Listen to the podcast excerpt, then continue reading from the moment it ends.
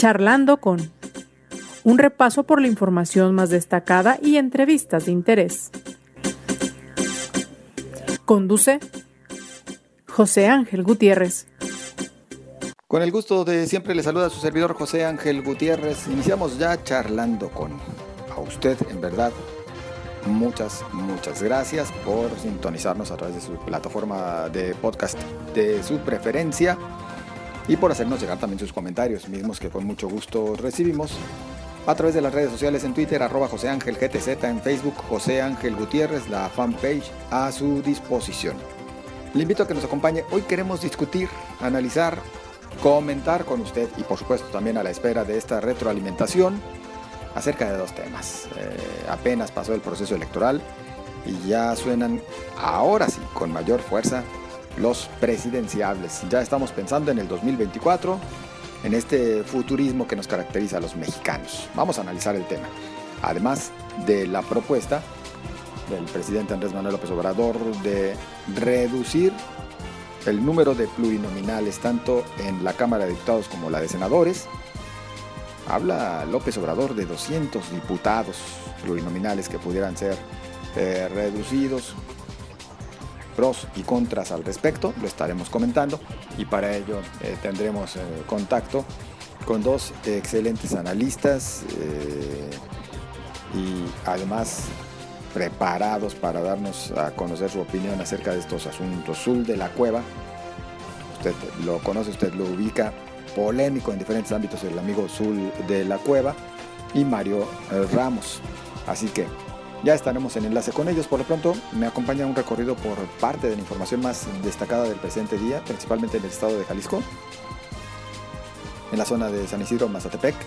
En los límites con el municipio de Tala, el ferrocarril sufrió un descarrilamiento de 12 vagones, los cuales transportaban semilla de canola y que afectaron a tres viviendas que quedaron totalmente destruidas, dejando un saldo de una persona fallecida y tres más lesionadas.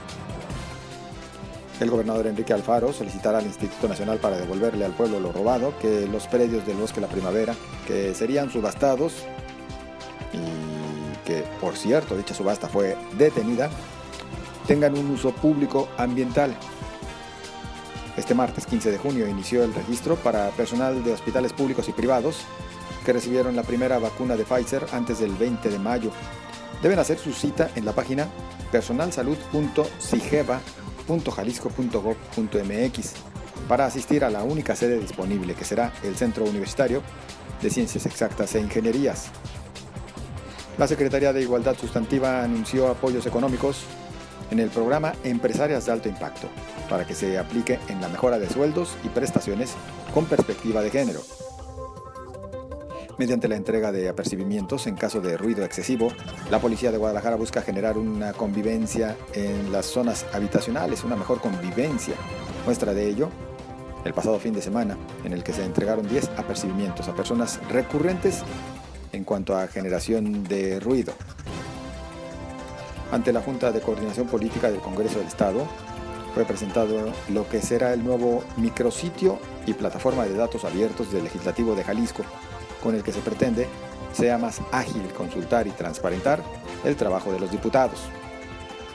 En la información nacional, después de una reunión en Palacio Nacional con padres y madres de los normalistas de, Ayotzinapa, desaparecidos desde 2014, el abogado de las familias, Vidulfo Rosales, confirmó que fueron localizados los restos de Yosibani Guerrero de la Cruz, esto en la barranca de la carnicería donde también fue encontrado Cristian Rodríguez el año pasado. Indicó que fue el laboratorio de genética de la Universidad de Innsbruck, en Australia, quien hizo el hallazgo. Tan solo parte de la información más destacada. Reitero la invitación a que nos eh, haga llegar sus comentarios a sus órdenes en Twitter, arroba José Ángel GTZ, en Facebook José Ángel Gutiérrez. Acompáñenos.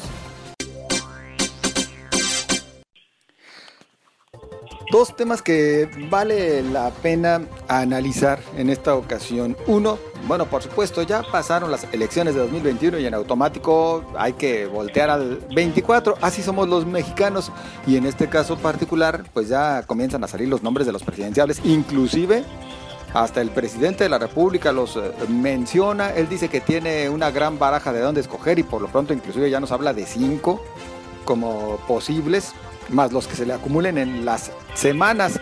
Por otra parte, el presidente con la propuesta de reducir los plurinominales, tanto en la Cámara Baja como en la Cámara Alta, una propuesta que ya ha surgido también en otras ocasiones. Yo agradezco el que me acompañen para darnos sus opiniones, sus puntos de vista al respecto. A Zul de la Cueva, ¿cómo estás, Zul?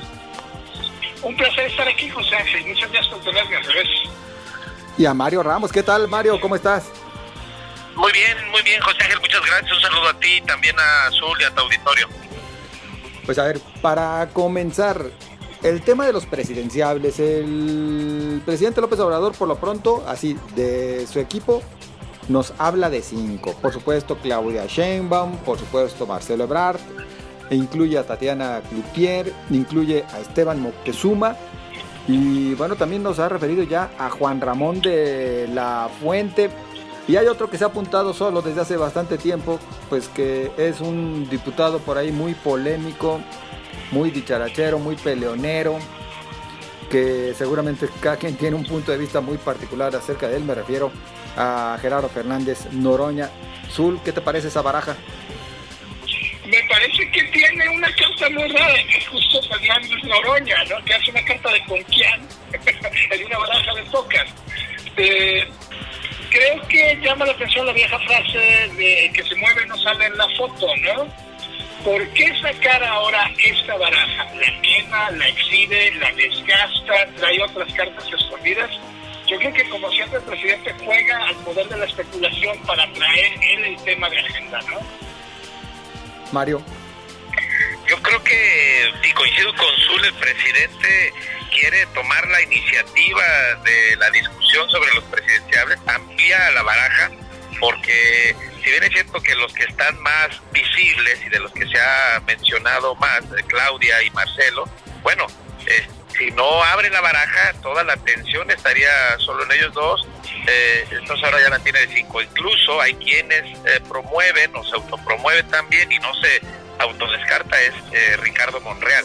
Entonces al presidente yo creo que le conviene tener una baraja más amplia, que se diluya, que se amplifique, que se disperse la, la especulación sobre todos estos aspirantes o posibles presidenciables.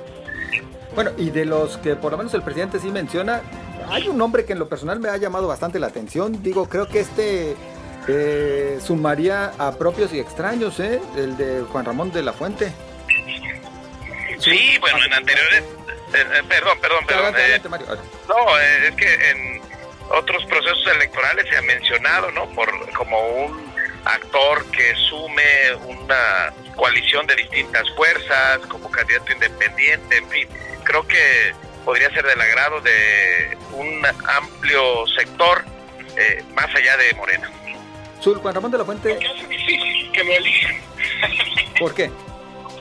Pues porque tienden a tomar decisiones muy cuestionables en materia de candidatos, si vemos lo que lo que han venido eligiendo en Jalisco, ¿no? Yo no sé si Juan Ramón de la Fuente sea capaz de ganar la encuesta interna de Morena o la tómbola, ¿no?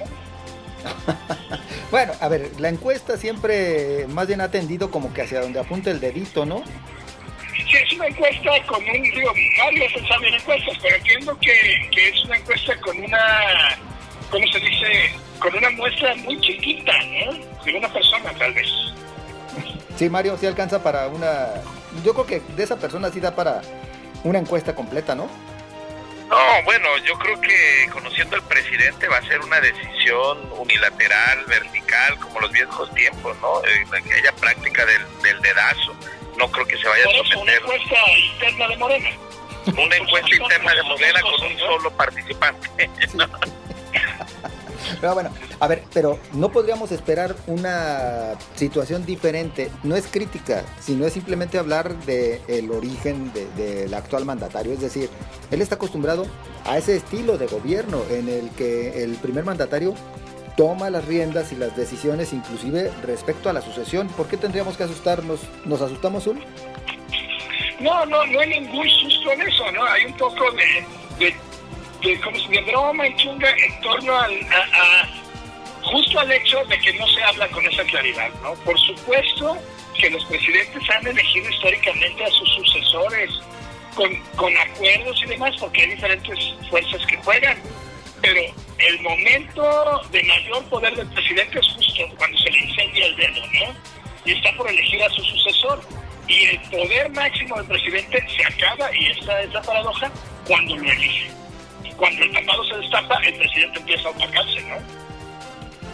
Y en este juego de la baraja, Mario, eh, entonces sí coincidiríamos en que lo que está haciendo más bien es quemar en vez de comenzar a, medir. Sí, sí, sí, es abrir el juego, es eh, tener una baraja más amplia.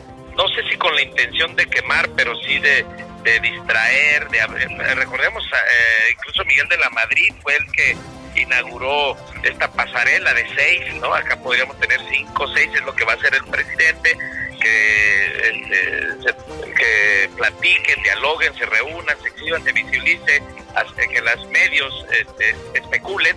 Sin embargo, yo creo que la decisión él la tomará eh, en su momento, ¿no? Quien él considere que le garantice la continuidad de la cuarta transformación.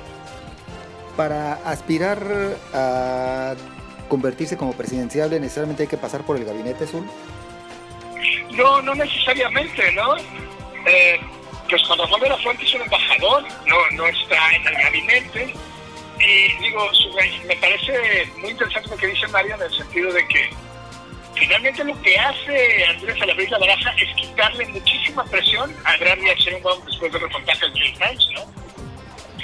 Pues, Así es, sí, Mario. incluso Claudia tampoco está en el gabinete y creo eh, que podría ser su favorita, su delfín, ¿no? Eh, claro, va a depender mucho del juego político, la presión. Vemos que se están dando patadas por abajo y por encima de la mesa, eh, las filtraciones, lo de la línea 12, entonces van a encontrar, ya está la disputa y esto nos recuerda a la disputa y la lucha que se daba en, el, en aquellos años del régimen yo creo que se van a incluir más personajes. ¿eh? Ah, yo no descartaría por ahí que tengamos que estar muy atentos a lo que se haga o se deje de hacer desde la unidad de inteligencia financiera. El año pasado hubiéramos curado por estas fechas que también había posibilidades para un tal Hugo López Gatel que pintaba como el rockstar, pero lo vimos que fue un rockstar pasajero, como que fue nada más del momento. Pero sí tendríamos que tal vez inclusive ampliar un poquito más la baraja, ¿no, Azul? sabe. O sea, sí, claro que va a haber más manos levantadas, ¿no? Pero el caso de Noroña yo creo que lo que pasa es que levanta la mano aspirando a la primera posición a ver qué le toca, que es un gran clásico, ¿no? Te lanzas a candidato una cosa grande para que te den una medida. Por supuesto que van a salir más de esos, habrá que ver cómo caminan los gobernadores, esa es una cosa importante, ¿no? Y también creo que se está definiendo mucho en este momento en torno a Sheinbaum y a Pero pues está Tatiana, es el juego de la especulación. Y insisto, lo que da son notas y es capacidad de, de, presiones y repartirlas. Mario.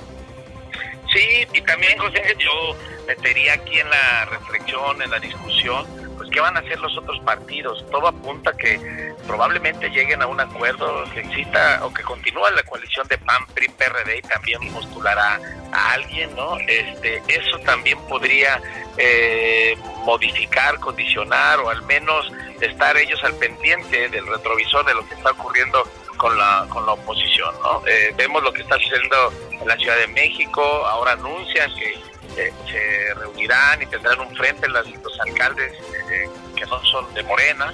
Entonces esto también va a jugar, ¿no? No, no, no como algo que determine completamente la decisión de quién será el sucesor de Andrés Manuel por parte de Morena, sino que también eh, eh, creo que es una, una, una pieza en el tablero.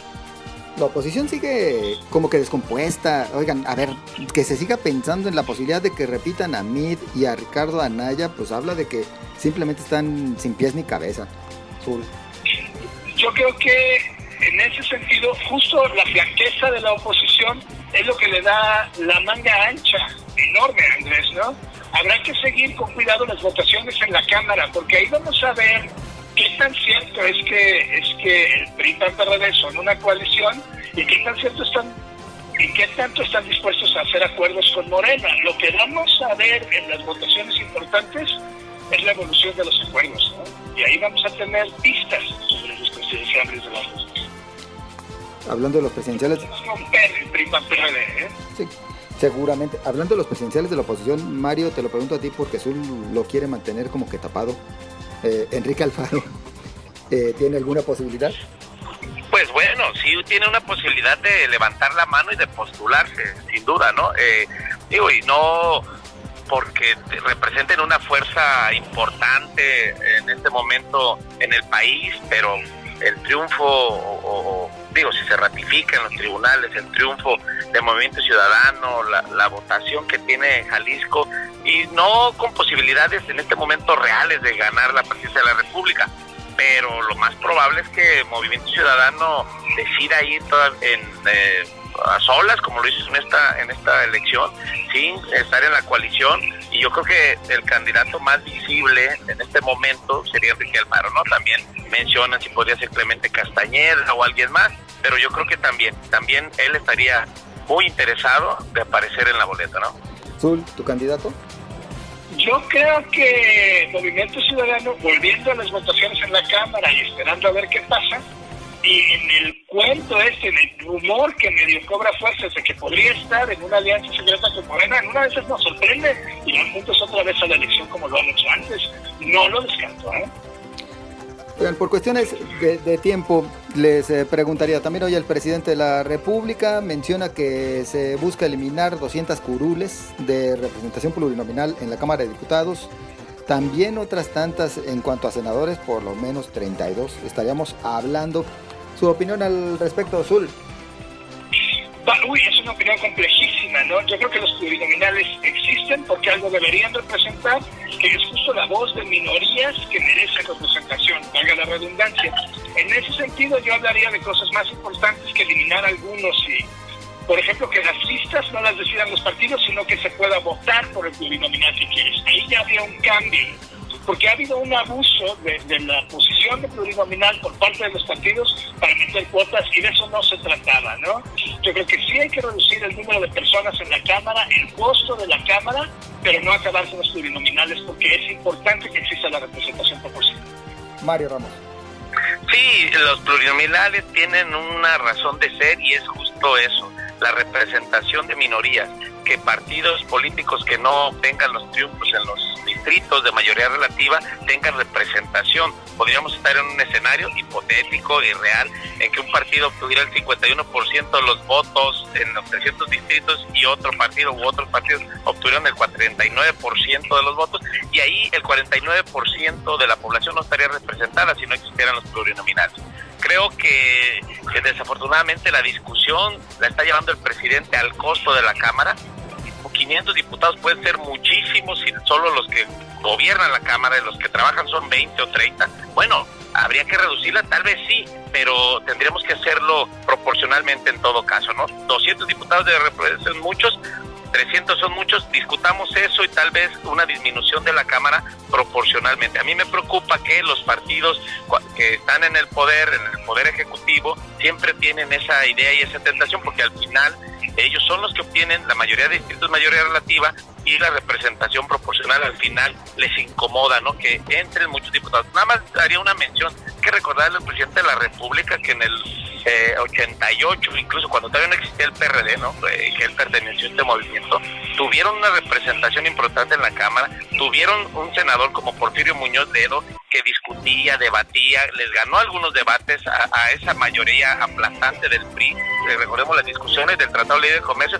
Bueno, había una voz, había una representación. Me preocupa que una vez que obtienen y llegan al poder, quieren eliminar a esas la representación de esas minorías y que traten de llegar por ese lado, ¿no? Por el de los costos, cuando en realidad estos 200 legisladores, eh, en el supuesto de que los pudieran eh, eliminar estos 200 espacios de plurinominales, pues representan apenas 300 millones de pesos anuales, tal vez para nosotros los mortales, para nosotros los clase medieros suenen mucho, pero hablando de un presupuesto nacional no pintan tanto, Zul.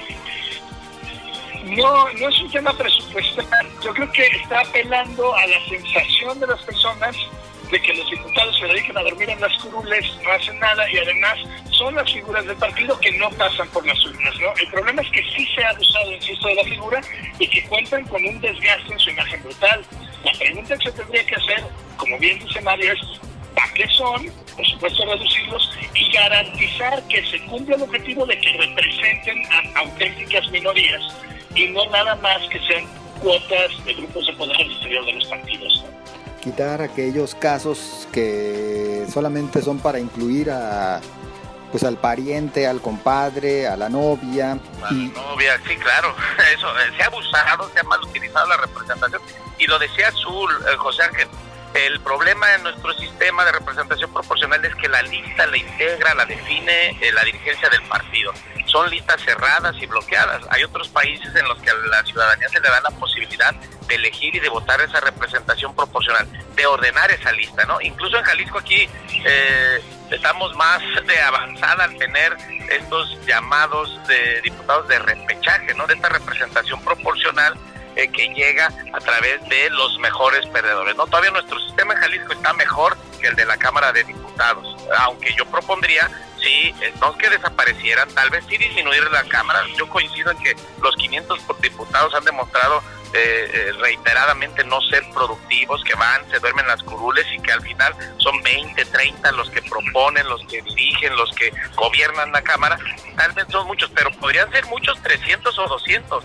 Yo creo que buscar otros mecanismos de diseño institucional para hacerlos más productivos, que haya, este, eh, digamos, premios, castigos, sanciones para aquellos diputados faltistas. Hay diputados que en los tres años no presentan ni una sola iniciativa y tampoco se suben nunca a la tribuna y no participan en comisiones. Eso es lo que yo creo que a toda la ciudadanía molesta e indigna y en eso yo creo que hay coincidencia. El otro argumento del presidente, bueno, tiene que ver más bien con lo que cuestan las campañas. Se gastan 20 mil millones de pesos en campañas. Pues aquí más bien que les quiten dinero a los partidos políticos, ¿no? Digo, aquí en lo personal un servidor se mantiene en la postura de que sería preferible quitarles ya las prerrogativas y veremos que hasta el número de partidos se reduce, porque ya el argumento de que entraría dinero sucio, pues ya está entrando, tristemente. Sí, sí, ya, ya suspendan eso porque de todos modos ya está pasando. Mejor nos ahorramos ese dinero, ¿no? Mejor una excelente fiscalización. Sí, José Ángel, yo siempre... Sí, perdón, perdón que, que interrumpa. Yo siempre he sido partidario del financiamiento público los partidos por esta idea teórica de que tener un sistema en el que es el financiamiento, preponderantemente es el financiamiento privado, eh, haría y generaría fuertes compromisos ya con la iniciativa privada, con el crimen organizado, etcétera. Pero ya pasa, entonces estamos destinando recursos a los partidos. Yo creo que hoy cambiaría yo de, opinión de que pues el, una mayor fiscalización y tal vez ir al financiamiento privado este completamente, ¿no? Yo, yo quiero soltar la duda y es una duda que yo tengo que me cuesta mucho trabajo, que es los que van por su distrito y además están vacunados en la lista plurinominal, ¿eso está bien? ¿Se vale? ¿No se vale? ¿En qué circunstancias? ¿Cómo también habría que discutir? Mira, yo creo que se vale cuando se trata, a ver, no es que se valga, se justificaría tal vez cuando se trata de personajes que comúnmente pues no la libran, porque hay que decir también, hay casos en los que existen excelentes candidatos y pésimos legisladores o pésimos gobernantes, pero hay otros en los que hay pésimos candidatos, pero cuando llegan sobre todo a, las cámaras, a los congresos, en los estados, pues sí sorprenden porque son personajes que le trabajan, que le entienden a la materia, que presentan iniciativas de verdad necesarias pero que de otra manera nunca llegarían, ¿eh? Yo creo que aquí hasta podríamos mencionar algunos nombres de este tipo de casos que como candidatos, quién sabe por qué, pues no resultan exitosos. José Ángel, eh, de hecho esa es otra razón y también es parte de la naturaleza de la representación proporcional que los, los partidos pudieran postular y llevar a las cámaras a personajes que no ganarían una elección en un distrito porque no son populares, pero por su perfil técnico, su formación, a ver, pensemos para los temas económicos, financieros del, del país, ¿no? Este, o, que requiere un expertise amplio, aquellos que van a presidir las comisiones y a, y a integrar comisiones muy específicas, muy especializadas, pues no necesariamente son del perfil del candidato diputado en un distrito que, que, tiene una conexión muy amplia con la población. Ese también es un propósito, creo, positivo de la representación proporcional. Algún, algún exfuncionario de gobierno, este, ex gobernadores, en fin, personas que no han eh, eh, necesariamente ganar, pero llevan toda la experiencia, ¿no? El cumplo de una trayectoria de años, de décadas, y estaría también integrada en sus voces en, en las cámaras. Claro. Perdón, por cuestiones de tiempo, eh, ¿alguna conclusión en ambos temas que hemos tocado? Creo que nos quedamos con ganas de comentar más con ustedes. Zul. No, pues digo, creo que la conclusión es que ciertamente las cámaras son obesas, caras e inoperantes en todo su, en, en el amplio sentido y que habría que reducirlas sin reducir las opciones de las minorías a tener acceso a una voz en la tribuna. Mario Ramos. Sí, también destacar, eh, José Ángel Zul, que el, el, en, en, el principio la Cámara de Senadores, eh, el propósito era que representara entidades federativas, que eran dos senadores por estado, esto para equilibrar y que no el Estado de México por tener más habitantes tuviera más senadores respecto a Aguascalientes, Hidalgo, Colima, etcétera. Y la Cámara de Diputados tenía el propósito de representar habitantes y esa combinación en las cámaras pues equilibraba ¿no? el, el, pacto federal. Después, después los partidos por tener más huesos para repartir, eh, eh, se inventaron este asunto de la primera minoría de la representación proporcional y vino a distorsionar. Al final ya ahora la Cámara de Senadores y de Diputados representan eh, eh, población y no, y ahí está desequilibrado o estarían desequilibrados sub o sobre representados algunas entidades federativas. Exactamente. Pues yo les agradezco su participación en este espacio, Zul de la Cueva, muy amable. Muchísimas gracias a ti, José Ángel, gracias a Mario, Manu, siempre es un placer escucharlo y gracias a tu público. Mario Ramos, muchas gracias. Gracias, José Ángel, un saludo y un gusto estar con Zul también y un saludo a todo, todo el auditorio. Bueno, de nuevo cuenta nuestro agradecimiento y un saludo para ambos. Nosotros, bueno, llegamos al final de este espacio, agradeciendo a usted el favor de su compañía. Nos escuchamos mañana.